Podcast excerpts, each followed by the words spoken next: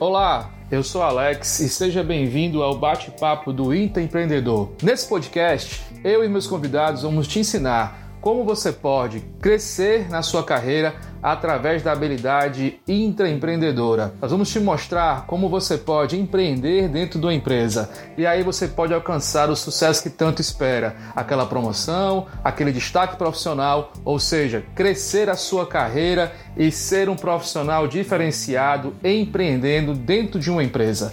Acompanhe o nosso podcast e vamos em frente.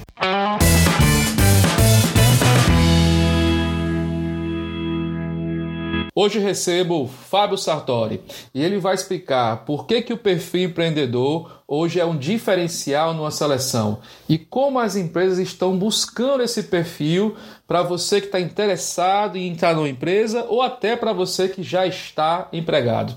Vamos lá. Grande Boa noite, Alex. Boa noite, cara, Alex. Que prazer, meu irmão, tá, ter você aqui, cara. Ah, prazer é todo meu. Boa noite para você, boa noite para todo mundo que está entrando aí. Prazer inaugurar essa série de lives aqui com você, falar com a tua galera, com a minha galera, sobre um tema Show. que eu também acredito muito. Pessoal, é, eu vou sim fazer uma, uma média aqui, mas que é, eu conheço esse cara, esse cara é demais, tá? Fábio é um cara que eu admiro, né, do executivo como eu, da Escola E3, e é um cara que eu digo a vocês, ele é um empreendedor. Você não tem a menor dúvida. Ele foi uma das pessoas que eu vi mais ter atitude nessa época de corona. Ele rapidamente foi lá, resolveu, puxou, criou cenários. Ele foi um cara que realmente fez diferença nesse momento e que realmente eu sou um cara que espelho muito nele, que eu gosto muito de conversar com ele. Mas não sou eu que vou apresentar o Fábio. Eu queria que o Fábio se apresentasse. Fala aí, meu amigo. Vamos lá, Alex. Bom, é... eu atuo já há 20 anos na área de recursos humanos, então, primeiro como funcionário, né, passei por algumas empresas, tive algumas experiências, como Bung, Volkswagen, Edições SM, e depois de um certo tempo atingindo uma carreira executiva, é... utilizando algumas consultorias durante a minha trajetória, eu encontrei uma oportunidade para me especializar em um nicho que, que pouca gente atuava e conhecia, que era porto e indústria. E, e eu sofria com isso, porque eu utilizava consultorias e quando eu pedia um coordenador de logística, vinha, por exemplo, um coordenador de, de logística de supermercado. Nada contra, um profissional, é logística, só que a especificidade de um porto é muito diferente. Então eu percebia que havia ali uma oportunidade de, de conhecer ali. E aí eu fundei a Sartori, né, dia 20 de maio agora nós fizemos 10 anos de empresa. Legal. Hoje a gente, desse segmento de porto, é a principal consultoria eh, que atende nível Brasil e já recolocamos mais de 10 mil pessoas, juntando todas as nossas, as pessoas que estão com a gente e todas as empresas atendidas, né? Então, esse é um pouco do Fábio, e a gente atua nessa área de recrutamento, seleção e desenvolvimento. Então a gente tem uma escola online agora que a gente implantou em 30 dias e, e fora os programas comportamentais também. Então, esse é um pouco do Fábio, cara. A trajetória é essa. Fábio, você falou uma coisa bem interessante aí, né? É, você colocou você questão de ser empreendedor, né? Porque a questão de ser empreendedor, Fábio, não é só ser botar uma empresa, né? A questão de ser empreendedor ela vai muito além disso. É, às vezes as pessoas confundem essa questão de dizer assim, ah, empreendedor é quem bota um negócio. Não.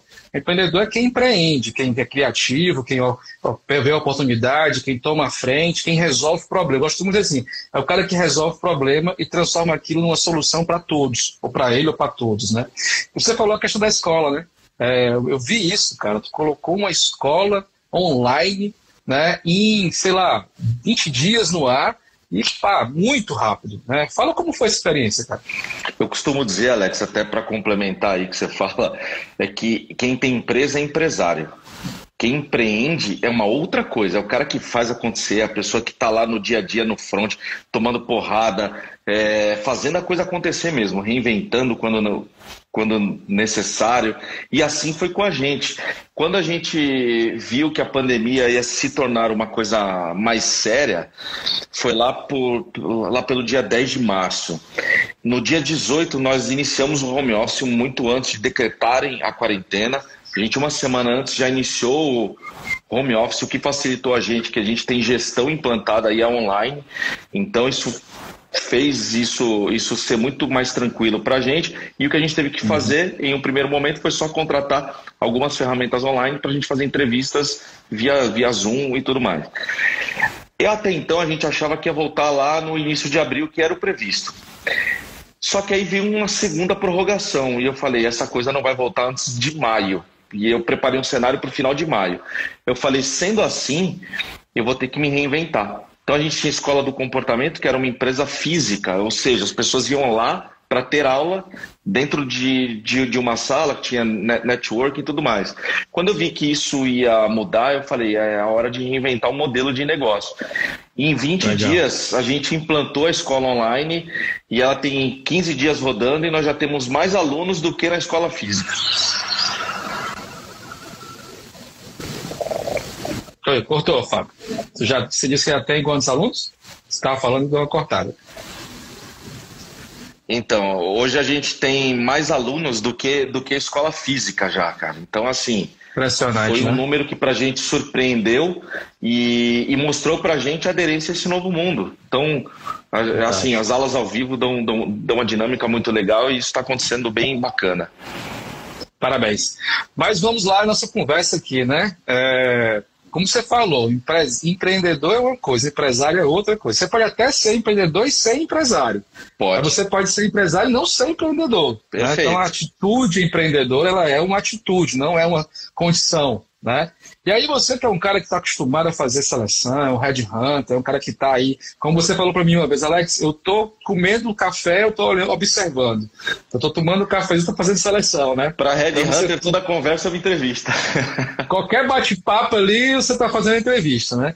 Cara, então me diz aí, Fábio, como é que você vê esse perfil? É, é, é, importante na seleção esse perfil? Quando você seleciona alguém, esse perfil te atrai, não te atrai? Como é isso? Você consegue identificar esse perfil na seleção e a pessoa ter essa atitude? Ela, porque eu vou te dizer, eu entendo que isso é uma atitude, é uma decisão que você toma e você começa a criar essa habilidade, você começa a implementar. Você não nasce empreendedor, você não é um dom de Deus, na realidade, mas sim uma coisa que você consegue construir ao longo da sua carreira, trabalhando as suas habilidades. Como é para ti da seleção é, identificar isso? Isso é importante? Dar um destaque ou não para você na seleção? Perfeito, Alex. É, assim, eu já empreendia quando eu era funcionário.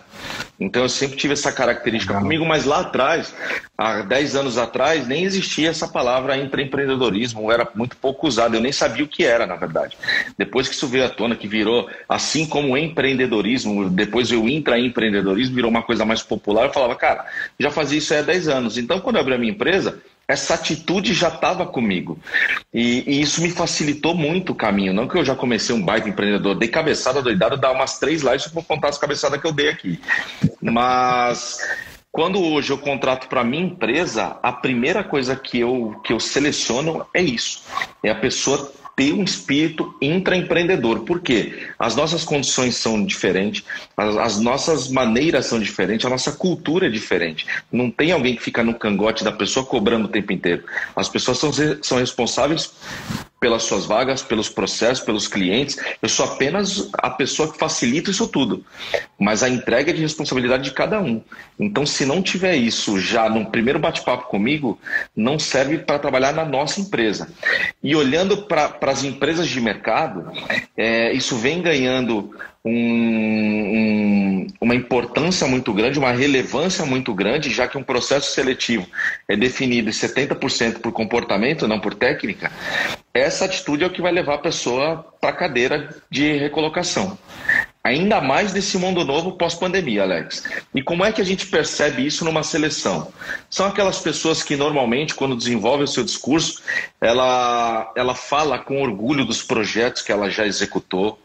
Né? É, é, uma, é, uma, é uma pessoa que ela demonstra, ela evidencia com muita facilidade a contribuição que ela deu para essas empresas ao longo do período que ela esteve lá e você vê uma coisa que é super importante: é o brilho nos olhos quando ela conta desses cases dela.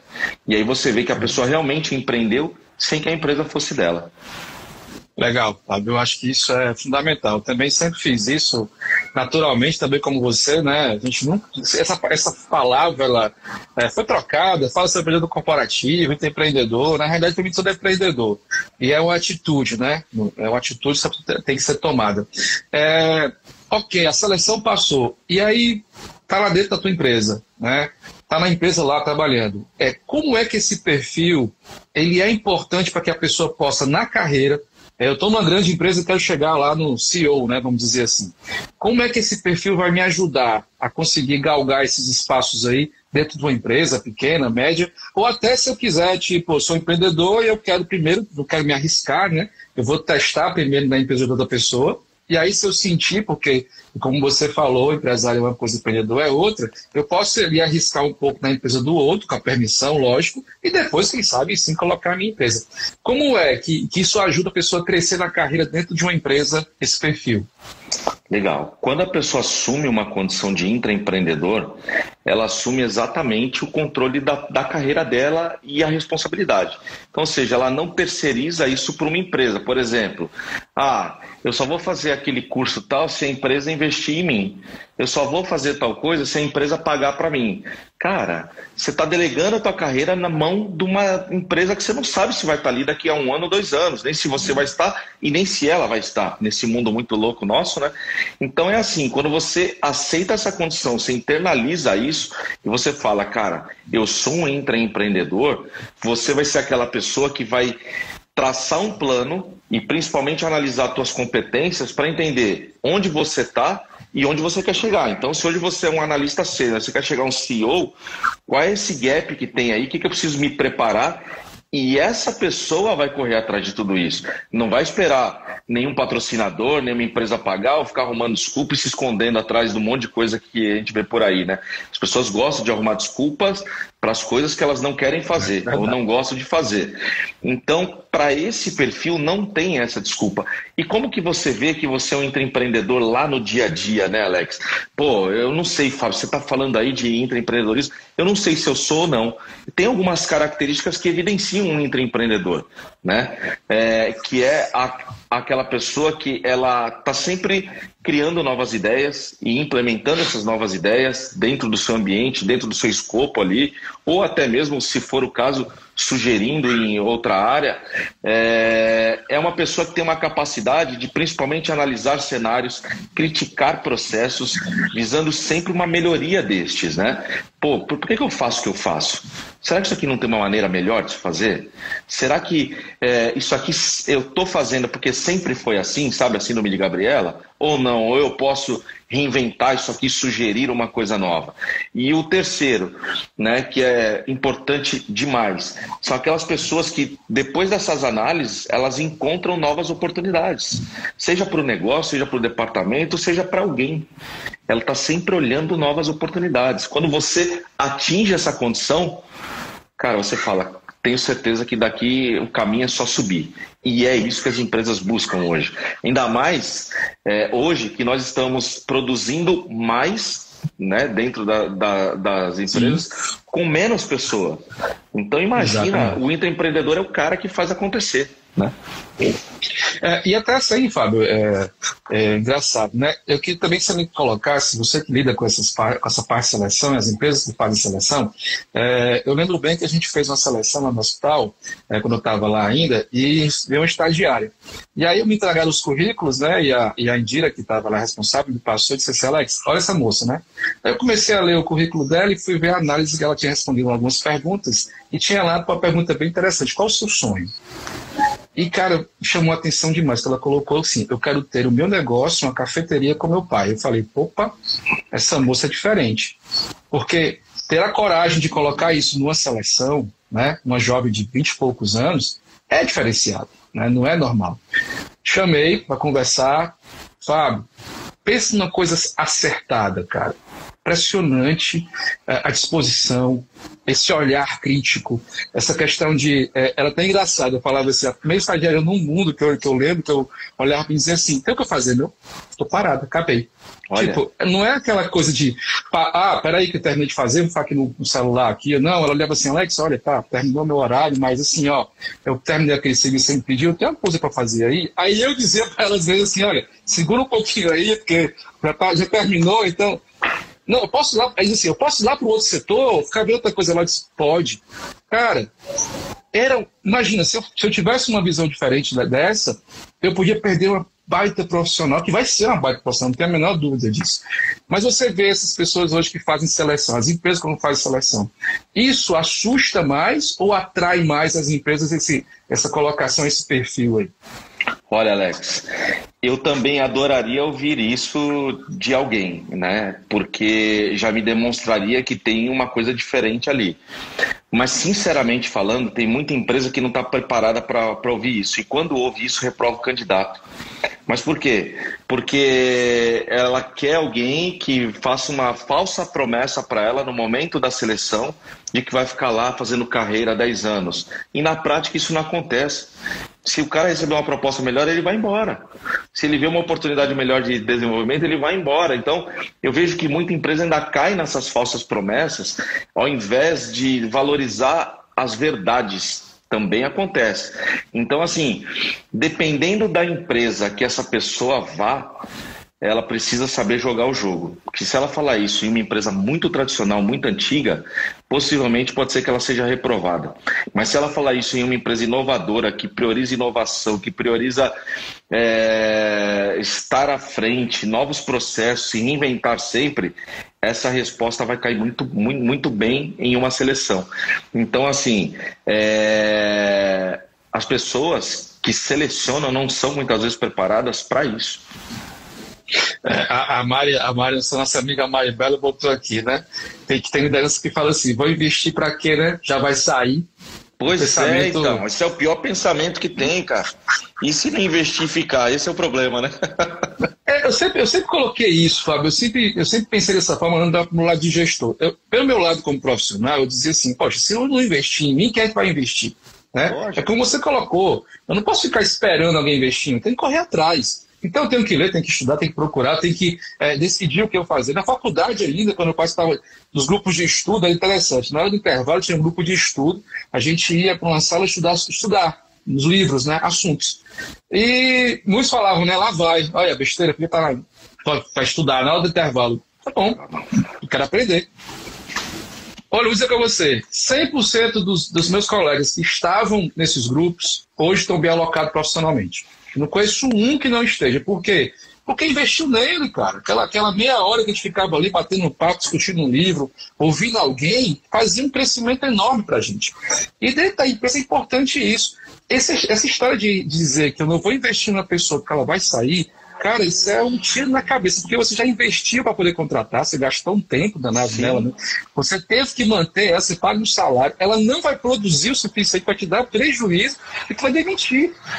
E sabe qual é o pior? É melhor... O cara vai cobrar ela do resultado que ela não entregou, porque ela não, ela não sabia como fazer muitas vezes, né? Impressionante, cara. É, é, é, incrível. E eu te falo, mas eu vou te perguntar isso porque é percebível que os jovens, essa turma está chegando agora no mercado de trabalho, está cada vez mais com essa, esse ar de empreendedorismo por causa das startups. Né? Startup, é startup. É até um fato engraçado, Fábio. A Indira me levou um, um amigo, um, um jovem da faculdade que ela estava orientando. O cara tinha, poxa, acho que 25, 26 anos. E aí ele vira para mim e eu peço no cara e disse: Não, é porque eu tenho 26 anos, eu não ganhei dinheiro ainda, não estou rico. Aí eu olhei, pá, espera aí, cara, tem quantos anos? 26 anos de idade. Disse, meu irmão tem 40. eu não tô pois é. rico ainda, cara. Então, assim, essa, essa pressa, né? Existe uma pressa. Mas eles também estão sendo muito colocados essa questão de ser empreendedor, de ter um negócio. E aí, quando eles entram numa empresa, que eles não encontram aderência a isso, a, até a oportunidade de fazer, o que acontece? Ele sai. Como é que você acha que a empresa tem que se preparar para esse jovem que está vindo agora para o mercado de trabalho, que está entrando com esse perfil? Porque é praticamente quase todo mundo está com esse perfil agora. O jovem não quer mais ficar ali recebendo ordem e fazendo aquela coisa taxativa, só a mesma coisa todo dia. Ele quer ter a oportunidade de criar, de fazer, de participar, de se sentir parte, né? de, de ser parte daquilo ali. Como é que você vê a, isso daí? Você acha que as empresas estão percebendo isso ou isso está muito ainda longe de acontecer? Alex, de novo eu vou voltar naqueles conceitos lá. Quem está sofrendo muito mais são as empresas mais tradicionais, aquelas que existem há mais de 50 anos e tudo mais. Porque muitas vezes essas empresas erram também no processo seletivo, que ela põe lá, que ela quer que o analista de RH seja inovador, que o analista financeiro seja inovador. Mas quando traz um cara de inovação, quando o cara entra na cadeira e quer inovar, ela vai lá e corta. Então, assim, é, ela quer o cara de inovação, mas a empresa dela não está preparada para isso. Muitas vezes o gestor tem 30 anos de empresa, o, a, o coordenador tem mais 15, e ele foi criado naquele ambiente que vamos fazer o dia a dia aqui e está tudo certo. Então não adianta ele contratar um perfil inovador que não vai, precisa contratar um outro perfil que valoriza talvez uma estabilidade, uma, né, uma outra coisa. É, essa empresa vai ter que mudar, não tem jeito. Hoje o nosso mundo tem um ciclo de, cara, de, de cinco anos. A cada cinco anos muda praticamente a grande maioria dos processos de várias empresas, de quase todas, né? A gente não faz a mesma coisa hoje que fazia cinco anos atrás exatamente Sim. igual. E não faremos daqui para frente. Então houve esse, esse movimento de que, cara, eu sou jovem, preciso ganhar dinheiro, porque eu vi no jornal que o moleque do, de 20 anos já está milionário porque criou uma empresa e vendeu e tudo mais. Mas por quê? Isso aconteceu porque no nosso tempo, aqui você tem a mesma idade que eu, nós recebíamos três opções de cada coisa. A gente só podia fazer administração, contabilidade ou alguma outra coisa. Hoje, essa molecada tem 295 opções para escolher de um curso e não sabe qual escolher. Elas e nem fazer hoje... curso, na realidade, né? Pô? E alguns nem precisam fazer curso mais, né? Exatamente. A gente recebia três, quatro informações de cada coisa. Hoje eles têm 2 milhões de informações. Eles abrem o Google lá e tem tudo. E qual é o, o grande problema dessa molecada? Eles não conseguem filtrar e não conseguem pegar para si o que é bom e o que não é. Acaba pegando muita coisa ruim. E aí vai lá e dá com, com os burros na água. É por isso que essas, essa coisa de startup, de querer ganhar dinheiro, você vê que saiu uma pesquisa da Você SA que diz que o jovem hoje está buscando mais a estabilidade do que a aventura. Olha que coisa, olha como muda. Olha Ou aí. seja, ele pode ter um perfil inovador, é, mas ele precisa conhecer a empresa. Acho que foi até o Fred que perguntou aqui. Então, o cara. É, já te faço essa pergunta do Fred aí. É, ele precisa conhecer a empresa, a empresa precisa conhecer o que ela quer de um candidato para poder ter esse alinhamento de valores. Senão, a pessoa não vai se ambientar à cultura e nem aos valores de, de ambos os lados, vai acabar na ruptura que aí é o caso, vai gastar na contratação e vai gastar na demissão. Então, se a empresa quer ser inovadora, precisa propiciar isso, né? E, e já deixar tudo claro desde o começo. Que massa, cara, que massa. É, Fábio, esse perfil empreendedor, ele é um, eu acho que, como eu diria você, eu estava lendo a revista HSM e foi colocado lá que esse talvez é um dos skills mais importantes hoje no mercado de trabalho, né? E nesse momento de pandemia, eu acho que quem ficou empregado foi o cara que tinha isso, né? Foi. O cara que tinha essa atitude, né? O cara que estava lá do lado. E, mas ao mesmo tempo, você sabe, você falou das, das empresas tradicionais, você, você, sabe que é às vezes bem complicado, né? Às vezes tem aquele chefe, né? aquele tal é. daquele chefe, que ele está lá e, e, e não vai. E às vezes as pessoas têm medo de fazer as coisas. Mas você acha que dá para crescer sem correr risco? Porque fala muito a questão do risco, né? A tem que correr risco. Eu falo muito que tem que ser risco calculado. Não existe risco louco. Você, você Fábio, não saiu botando esse negócio ou montando essa sua escola sem calcular, sem fazer cenário, sem fazer isso.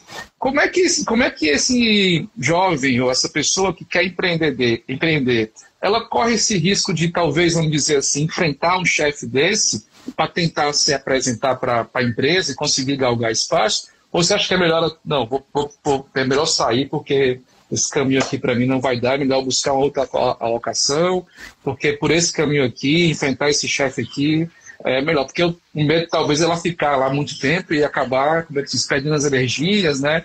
E entrando naquela roda dos ratos e não sai mais porque se acostumou com aquilo daqui não sai mais. Como é que você acha que a pessoa pode se comportar dentro de uma empresa para conseguir galgar espaço, mesmo com algumas barreiras? Eu vejo o seguinte, Alex. É Existem muitas empresas que o, que o líder não dá espaço para crescimento profissional. E aí o que eu recomendo é a pessoa avaliar até onde eu já fui aqui nessa empresa, eu já fiz o que tinha que fazer, porque daqui eu não vou passar, não tenho perspectiva. Se não tiver perspectiva, ou de crescimento vertical, horizontal, ou dependendo do objetivo dela, é melhor trilhar um novo caminho.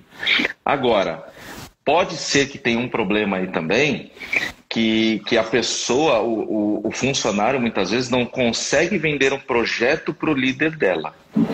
E por isso que ela tem a sensação que todas as ideias delas não, não são aceitas, que a empresa não é aberta à inovação, que isso, aquilo, tudo mais. Mas muitas vezes tá no, no que, que ela está vendendo e no como ela está vendendo. Será que ela está é, abordando todos os pontos que são importantes? Será que ela está evidenciando o benefício é, que a empresa vai ter ao longo do tempo? Será que ela fez um estudo de cenário, como nós estamos falando aqui?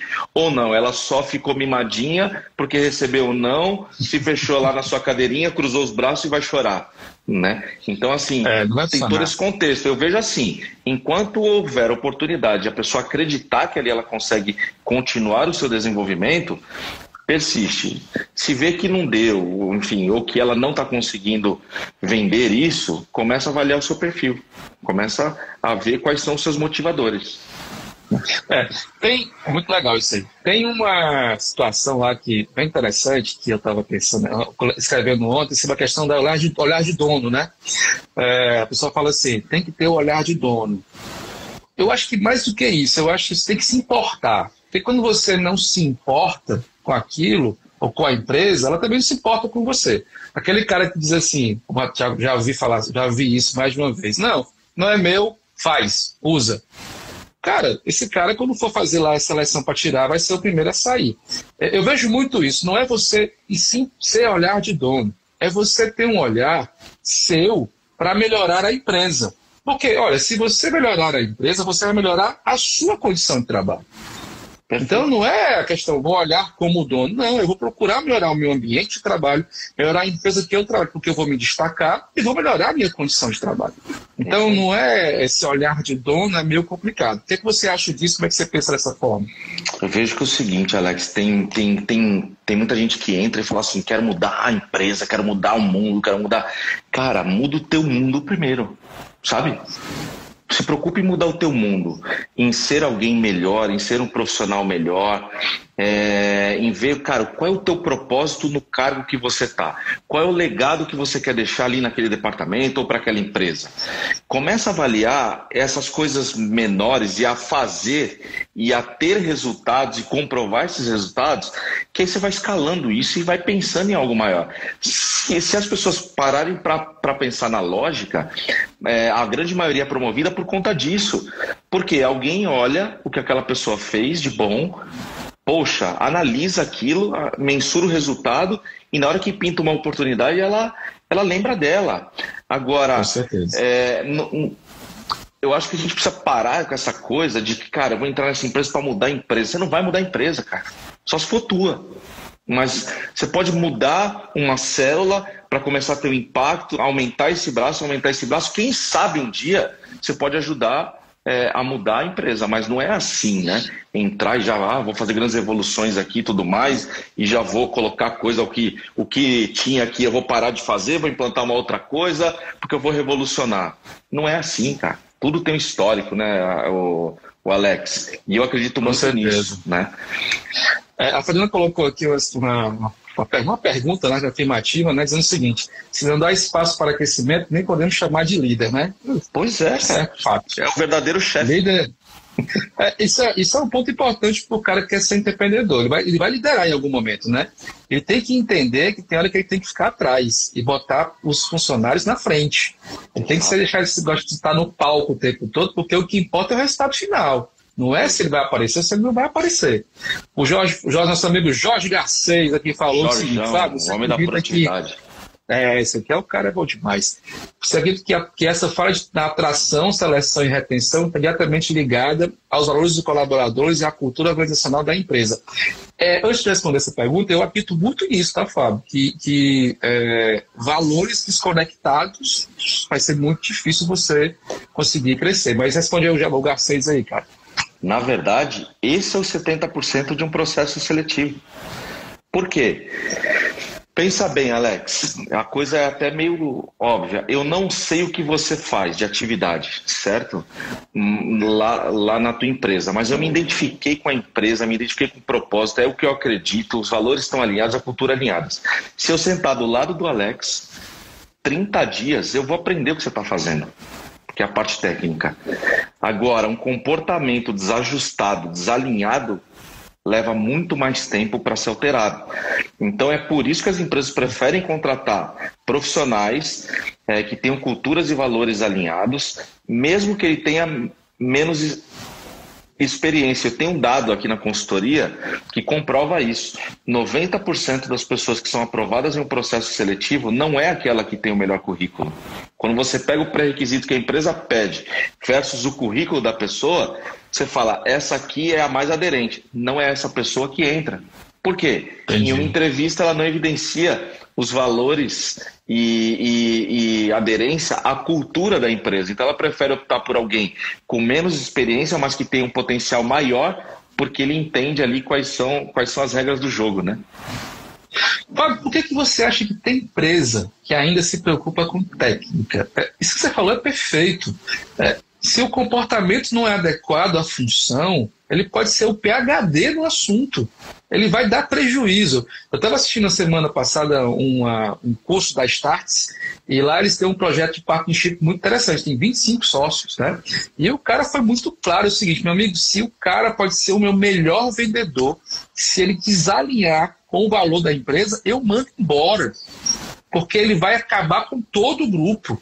Perfeito. Ele não vai acabar com, com, com, o grupo inteiro. Certo? Por que, que você acha que as empresas continuam se preocupando de olhar se o cara tem isso, tem aquilo, se tem aquilo, se tem aquilo outro? A não ser que seja uma obrigatoriedade, né? Que tem a função, tem que ter alguma formação, porque senão. Mas até nisso, eh, eu não sei por que ainda fica se pegando nisso ainda, hein, Fábio? Então, é, é a história do sempre foi assim, né? As pessoas sempre foram contratadas pela técnica e foram sempre mandadas embora pelo comportamento. É, de, de 10 anos para cá, isso vem mudando. Mas assim, você imagina quanto tempo a gente conviveu com essa realidade. Então, é igual antigamente. Antigamente, no, no tempo do meu avô, era muito normal você pegar o, o teu avô, o meu avô, as pessoas mais antigas, eles ficarem 50 anos na mesma empresa. 40 anos, trabalhar só em uma empresa a vida inteira, no máximo duas. Por quê? Porque se a pessoa fosse um bom técnico, um bom operador de alguma coisa, que tinha as máquinas industriais, se ela fosse um bom operador, ela ficava ali a vida inteira, porque não tinha essa questão da relação interpessoal tão forte. Hoje em dia, para você gerar resultado, para você vender, para você fazer qualquer coisa, primeiro você precisa do relacionamento interpessoal para depois usar a técnica. Então, ou seja, tu pega aí é, dois, é, dois mercados aí que vendem um produto que você já conhece. Omo, por uhum. exemplo. É, todo mundo sabe que ele lava roupa e tira mancha, ok. Você vai em um tá. mercado que você é super mal atendido. E você vai no outro que você tem um atendimento melhor, mas ele é um pouquinho mais longe, assim, coisa de uma quadra. Quando você tiver que comprar o Omo numa segunda vez, para qual que você vai dar preferência? Você sabe que o produto é igual, mas você vai possivelmente andar naquele para ter um atendimento melhor. Por quê? É relacionamento. Então, antigamente não tinha essa necessidade tão forte no dia a dia de trabalho. Você era pago para fazer, cumprir o horário e ir embora. Era simples.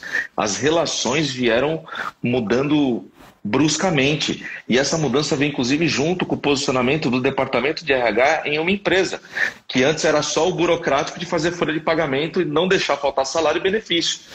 A Hoje DP, é, né? É, o DP. Hoje ele é parceiro estratégico de negócio, cara. Tem cara que não tem uma área técnica, mas tem um departamento de RH porque acho que é importante, ou tem alguém que o apoie. Então, eu vejo que isso ainda acontece, Alex, mas com muito menos intensidade do que antes. Eu vejo as empresas, até pelos processos que nós fazemos, abrindo mão de muito pré-requisito para contratar comportamento. Que legal. É, voltando um pouco, gente conversou, sei lá, falou um pouco lá, essa parte da participação das pessoas, uma coisa que eu também acredito é que você não pode ser, não pode querer ser o super-herói, tá? É, para você crescer, você tem que ser colaborativo. Essa história de fazer o projeto e eu ser o meu projeto, isso acabou, cara. Eu não acredito mais nisso. É o projeto da gente. Para executar são pessoas. Então, eu acredito que uma coisa fundamental para a pessoa ir empreender é aprender a fazer isso. A não ter medo de mostrar o projeto dela para outras pessoas e angariar pessoas que complementem a ela. Você não sabe fazer tudo, você não é bom em tudo. Você tem que saber pessoas que possam te complementar, até para quando você for mostrar para o seu líder, dizer, ó, eu, fulano de Beltano, montamos isso aqui, a gente acha que isso aqui vai dar certo. Fica até mais difícil ele dizer não, né? Porque vem assim, duas, três pessoas, ele conhece os três. Então, assim, qual a importância para a pessoa que quer crescer na empresa, ela entender que ter esse relacionamento de ser parte e não querer ser só ele o destaque, mas sim dar a oportunidade a todo mundo aparecer dentro do projeto, é importante para ele crescer e se tornar um bom empreendedor, se tornar um bom profissional na carreira dele. E de novo a gente volta no comportamento, né, Alex? Porque uma coisa é você fazer um livro projeto e não executar, ele não vale de nada. Agora, a capacidade do cara não é em montar o projeto e falar que eu sou bom. A grande capacidade dessa pessoa é fazer as outras pessoas comprarem o projeto dele e ir junto com ele. Esse, essa é a mágica da coisa. É dele ir lá fazer todo mundo entender é, o que, que, é o projeto, qual será a parte de cada um e qual o resultado que isso vai dar. E depois ele vai lá e sobe isso. Então, olha só, a gente está falando de comportamento puro. Então, o montar o projeto, qualquer um monta, qualquer projeto. Aí, se tu falar um para mim aqui, eu vou estudar, vou pesquisar no Google alguma coisa e eu te apresento qualquer coisa. Agora, eu fazer você comprar ideia, o porquê que esse projeto é legal, é importante e que ele vai dar um resultado que a gente espera, isso é uma outra coisa. Quando o empreendedor, ou o intraempreendedor, ou o profissional faz isso, cara, ele está num estágio muito avançado de intraempreendedorismo, de um cargo de liderança e de uma evolução profissional muito grande. Muito grande, né? É, se fala muito, Fábio, no outro ponto, da questão da especialização, né? certa discussão. É, eu tenho que ser um cara mais especialista, tenho que ser um cara mais generalista. É, Para você que, que cuida disso, do seu dia a dia dos profissionais, é, qual o perfil melhor? É um desses dois ou é um dos dois na hora de você trabalhar a sua carreira de uma empresa? Tem que ser mais específico ou mais a pessoa que mais conhece todo? Ou será outra que eu não sei dizer? Ô Alex, eu vejo que tem duas vertentes aí. Por exemplo, tem gente que quer fazer uma carreira Y. Então, para essa pessoa, especialista é a melhor opção. Tipo, eu quero fazer aqui, quero ser especialista em orçamento de empresa, em planejamento financeiro. O cara vai estudar, vai se preparar para isso e tudo mais. Neste caso, é bom ele ser um especialista, vai, vai virar carreira para um especialista. Não vai ser um líder. Jamais. E, aliás, às vezes ele nem quer, né? Mas se uma pessoa ela, quer, ela pretende é, angariar um cargo de gestão, ela precisa ser generalista no conhecimento do assunto, mas especialista em entregar resultado. Aí é uma outra coisa. Então, assim, depende muito das aspirações. Por exemplo, se o que você me perguntar da área de RH aqui, eu vou saber te responder. Desde departamento pessoal até a parte estratégica. Vou saber conversar contigo sobre, te responder com propriedade e tudo mais. Mas o Fábio é bom na área de departamento pessoal? Não, eu não sou competente. A minha empresa não faz terceirização de, de profissionais, porque nós não somos competentes para isso. A gente trabalha numa outra Legal. linha. Né? Então, neste caso, é bom para mim ser generalista para eu saber conversar e tudo mais, mas para eu ter uma proposta de liderança e de empresa, de posicionamento de mercado, é bom eu ser especialista. Aqui no, no caso hoje é desenvolvimento e seleção. Ponto. Ótimo, cara, legal. É, a gente falou um pouco sobre conhecer a empresa, né? Falou que é importante a pessoa conhecer a empresa que quer trabalhar e também conhecer a empresa que trabalha, poder você poder também fazer projetos. Se você não conhece onde você está, você vai oferecer o quê? Vai buscar ideia como, né? Mas eu vou voltar numa questão do seguinte, cara. Eu acho que tem a do autoconhecimento também, né, cara? A gente, a, gente, a gente quer empreender, a gente quer crescer, a gente não se conhece, não sabe o que a gente faz, não sabe o que a gente faz de errado, o que a gente é bom, não se entende. É, qual é a dica que você dá, Fábio? Você faz muita seleção, muito trabalho em relação a isso, desenvolvimento pessoal, é, para que a pessoa possa buscar esse conhecimento, para que ela entenda qual é a habilidade que ela tem, que ela possa buscar onde ela tem que trabalhar essa habilidade, para que ela possa se alocar no mercado de trabalho. Para quem, infelizmente, teve que sair agora, né, devido à pandemia, houve necessidade de algumas pessoas perderem o emprego, e as que ficaram também, que querem galgar novos espaços, ela deve fazer para poder identificar isso e poder crescer né, no, no, mercado aí, na carreira dela? Alex, tua pergunta é excelente, que assim, 90% das pessoas procuram empresa visando atender uma necessidade só, que é o salário, que é o seu orçamento pessoal, pagar suas contas e tudo mais. E para isso, ela, ela aceita a primeira proposta que chega que é um erro muitas vezes, porque ela não conhece as suas uhum. seus valores, ela não conhece os seus interesses e claro que ela não consegue fazer uma comparação se os interesses daquela empresa são compatíveis com os seus. Porque é uma grande troca. Você, para casar com a tua esposa, você viu que você atende algumas coisas que, que ela prioriza e ela atende algumas coisas que você prioriza. Opa, vamos casar. Num processo ninguém é perfeito também, né? Ninguém é perfeito. Você vai ajustando é ao longo também. do tempo, não é assim? Exato. É, mas as coisas principais, os teus maiores uhum. valores é aquilo que você busca e não abre mão. Né? Nem Exato. você, nem ela, nem eu, nem a minha esposa. Uma empresa e um candidato é exatamente a mesma coisa. Você precisa ver se aquela pessoa quer casar com você. Só que você só é capaz de fazer isso se você se conhece.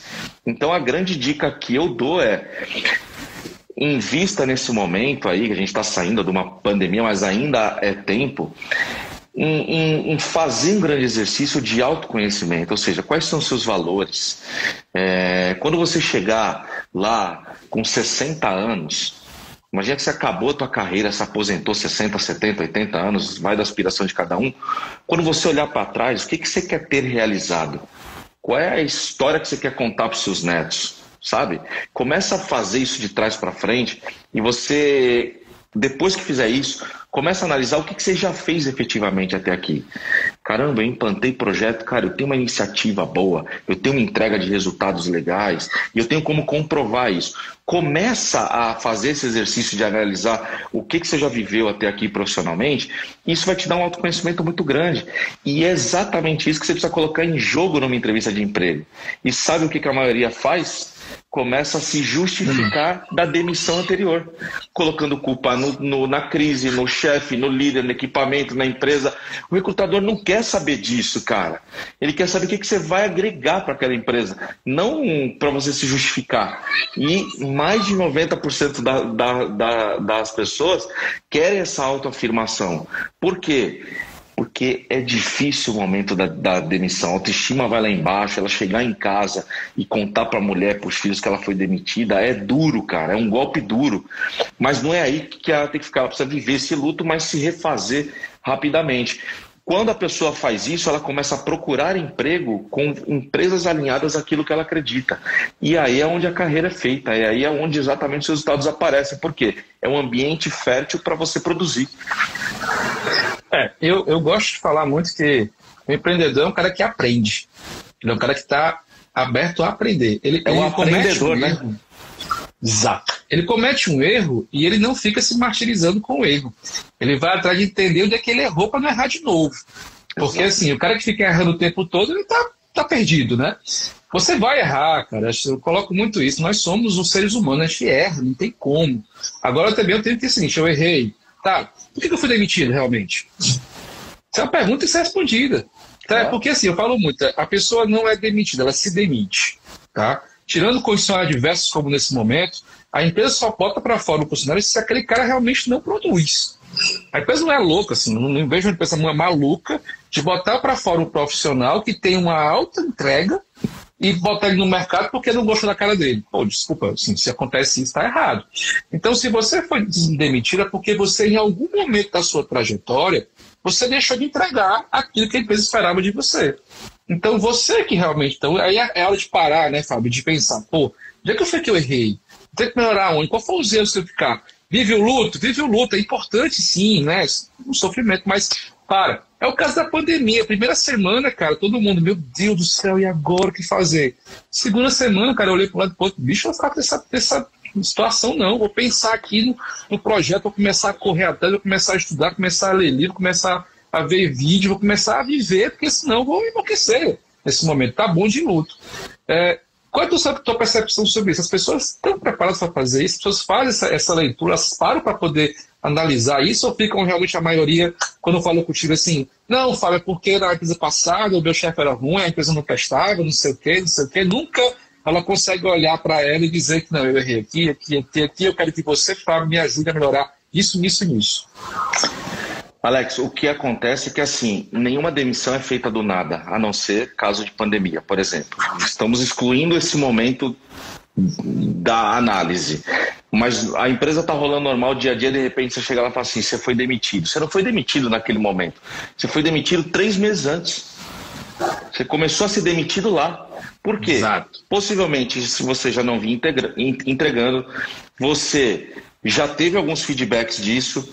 Você já, possivelmente, pode ser que alguém já tenha falado alguma coisa que você precisava melhorar, ou que os seus relatórios não estavam tão bons, ou que os seus dados não estavam tão confiáveis. Então, é, as pessoas não são capazes de pegar todo esse feedback que antecedem a demissão e só focar no fato. Ela só foca no fato. Aquele meu chefe me demitiu. Por quê? Aí entende os momentos aí, se tu fizer uma pesquisa, tu vai ver. Não foi com a minha cara, eu não era o queridinho, é, ele tem preferência por outra. Quis colocar queridinho é ótimo. É, quis colocar alguém dele, então isso já estava meio que. Mas, cara, você começou a ser demitido três, quatro meses lá atrás. Ele te falou isso lá atrás e você não, não melhorou. Então, pega esse histórico de onde a coisa começou e vê qual foi o ponto a ponto sinalizado pelo meu ex-líder. Esquece a parcialidade da coisa, mas pega o fato. Qual foi o fato? O que, que ele te falou que você não estava entregando? Porque, assim, Alex, nenhuma empresa gosta de perder funcionário bom. Você acabou de falar, isso daí é verdade. Hum, na crise tem gente recebendo aumento.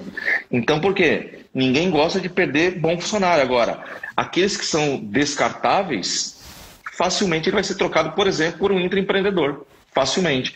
Então, assim, é muito mais fácil você se esconder atrás de desculpas do que assumir responsabilidade pelo que aconteceu para você poder acertar e não errar de novo aí. Não tem problema nenhum em errar, mas você só não pode ter 10 erros na mesma coisa. Aí já é burrice, né? Exato. É, eu vou reforçar isso seu, assim, teve uma situação agora na empresa que eu estou, né? Eu tive que afastar um funcionário. É, mas assim, eu afastei por quê? Porque, como você falou, já vinha. Quando eu cheguei, identifiquei logo, falei, esse cara tá complicado, ele tá se escondendo, ele fica num cantinho, ele não quer participar de nada. Conversei com ele, fiz o one-to-one, né, bati um papo, entendi, vi a percepção dele e tal e tal, e sempre muito sem querer se colocar disponível.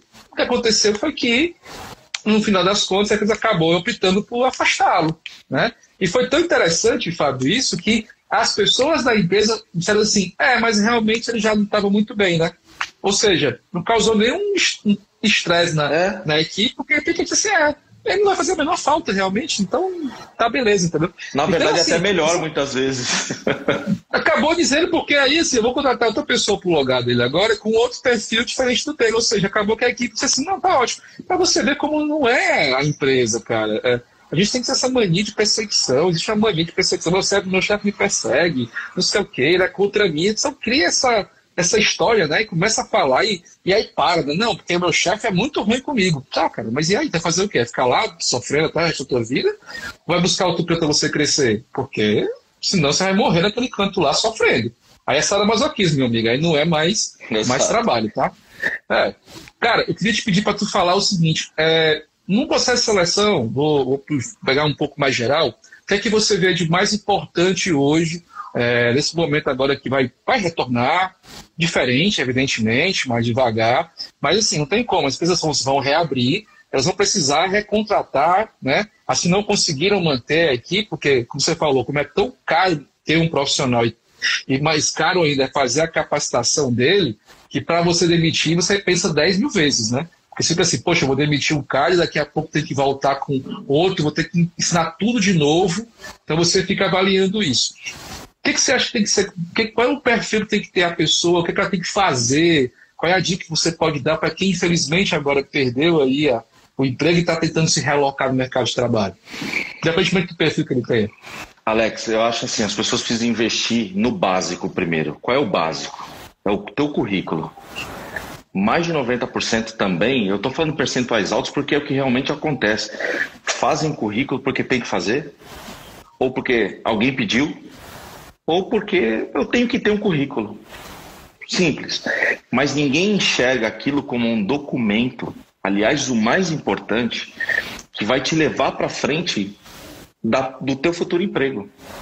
Então, ou seja, as pessoas que já começam a fazer o básico, que é isso, a fazer um currículo estratégico, que é aquele currículo que dá vontade do recrutador ir, caminhando por ele e falar: esse profissional eu vou chamar. A função do currículo é essa. Então, ela precisa é, fazer um currículo estratégico, ter um material muito bom para poder levar para frente do entrevistador. Quando ela for para frente desse cara, ela vai ter 40 minutos ali que ela precisa aproveitar da melhor maneira possível. O interesse do recrutador não é reprovar.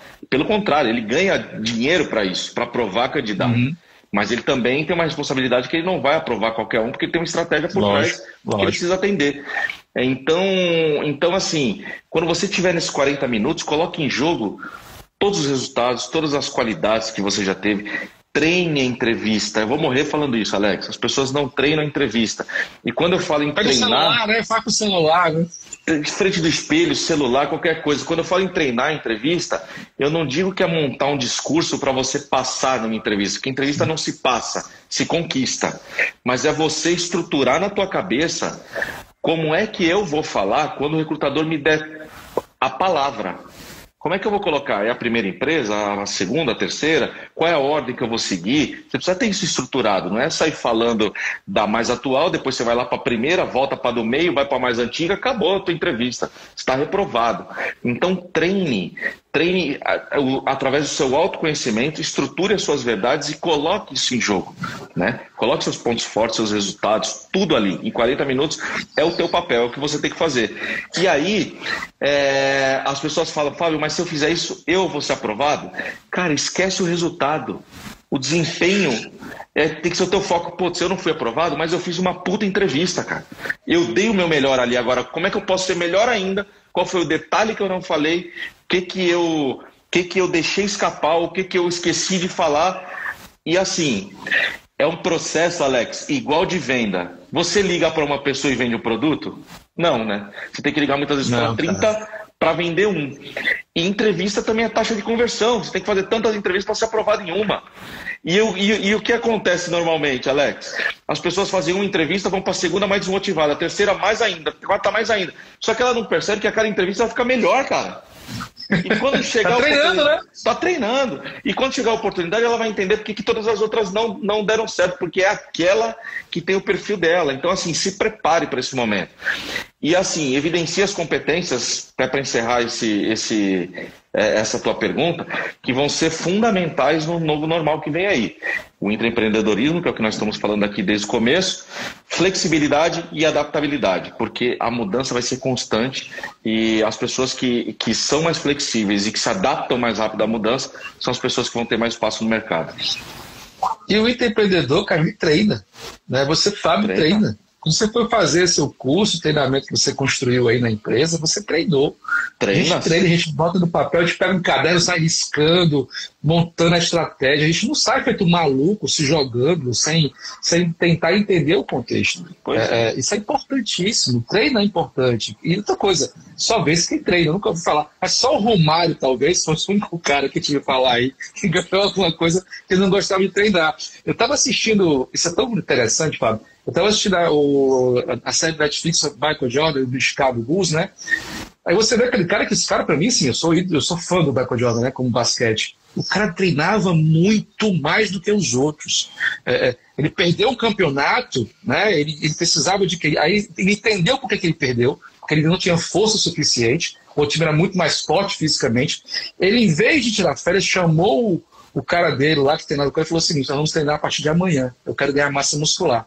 Aí o cara perguntou: não, mas vamos viajar. Não, eu tenho dois mil, eu tenho. Toda vez que tem um jogo, tem não sei quantas mil pessoas me vendo jogar. Eu tenho que dar o meu melhor para essas pessoas. Cara, esse cara já era milionário. Já era. Mas a percepção dele de entregar o melhor para aquele público e de ser o melhor precisava treinar, treinar, treinar era impressionante. As pessoas não querem, quer cai do céu, né, Fábio? Isso. Cai do céu. É, exatamente. Só chuva cai do céu. Não tem jeito. Nada mais. Cara, é, já estamos chegando aqui perto do final, falta só cinco minutinhos para terminar. Eu queria, primeiramente, dizer assim, cara, muitíssimo obrigado né, por você estar aqui com a gente, você ter disponibilizado seu tempo, você está aí gravando, fazendo vídeos, dando palestra ah. online, você agora é um homem online agora, cara. Né? E você tem que tocar um negócio, imagina, eu não consigo nem imaginar como, foi, como é esse processo de tocar uma empresa de seleção e treinamento, no momento que não está tendo seleção e também está tendo pouco treinamento, né? Uma situação é, é, bem diferente no, no, mercado. E agradecer muito você é, por essa oportunidade. Avisar a todos que quem quiser procura o Fábio nas redes sociais aí, ele está à disposição, né? O Fábio tem, tem aí, depois vai falar um pouco aí sobre, sobre o trabalho que ele está fazendo. Cara, fica à vontade aí, deixe seu, seu recado e fala aí pra gente o que, que, você, que você imagina que está fazendo, que, que são suas dicas aí. O tempo aí é seu, meu irmão. Não, obrigado, Alex. Obrigado pelo convite, por abrir aí. Que responsabilidade de abrir essa série de lives com tanta gente fera. Espero que eu tenha contribuído com a galera que nos acompanhou aqui, tenha, tenha deixado um insight, uma mensagem positiva.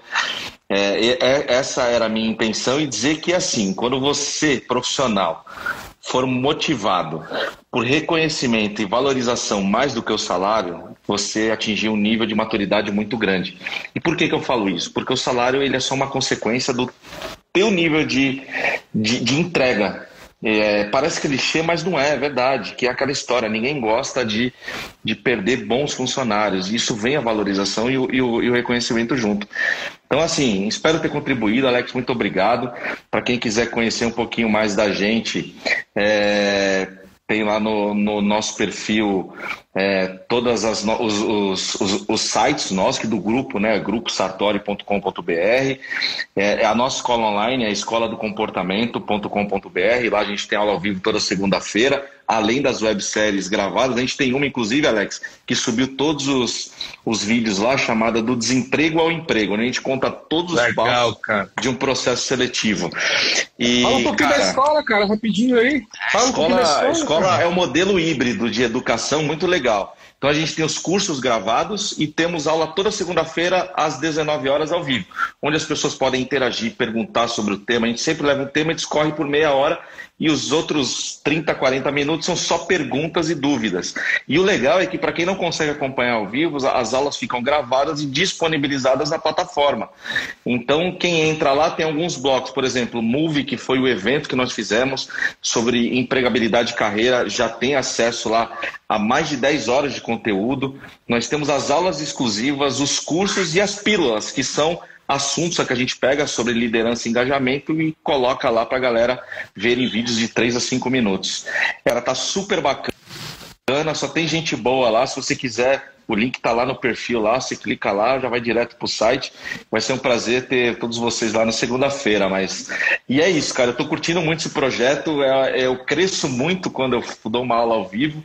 E é legal que olha que coisa, né? Na minha sala de aula eu só conseguia colocar 16 pessoas. Lá a gente fala com 70, 80 né, ao vivo no mesmo momento. É muito, muito bacana. Eu participei da primeira aula com, com ele e, cara, é muito, é muito legal, pessoal. Assim, vale a pena, né? É uma ferramenta fantástica. O preço, cara, não vou nem falar, porque é, é assim, é absurdamente né? irrisório. É sacanagem, não paga nem uma pizza, galera, para ter ideia. Não paga nem um McDonald's para ter ideia o preço que ele cobra para você é. participar.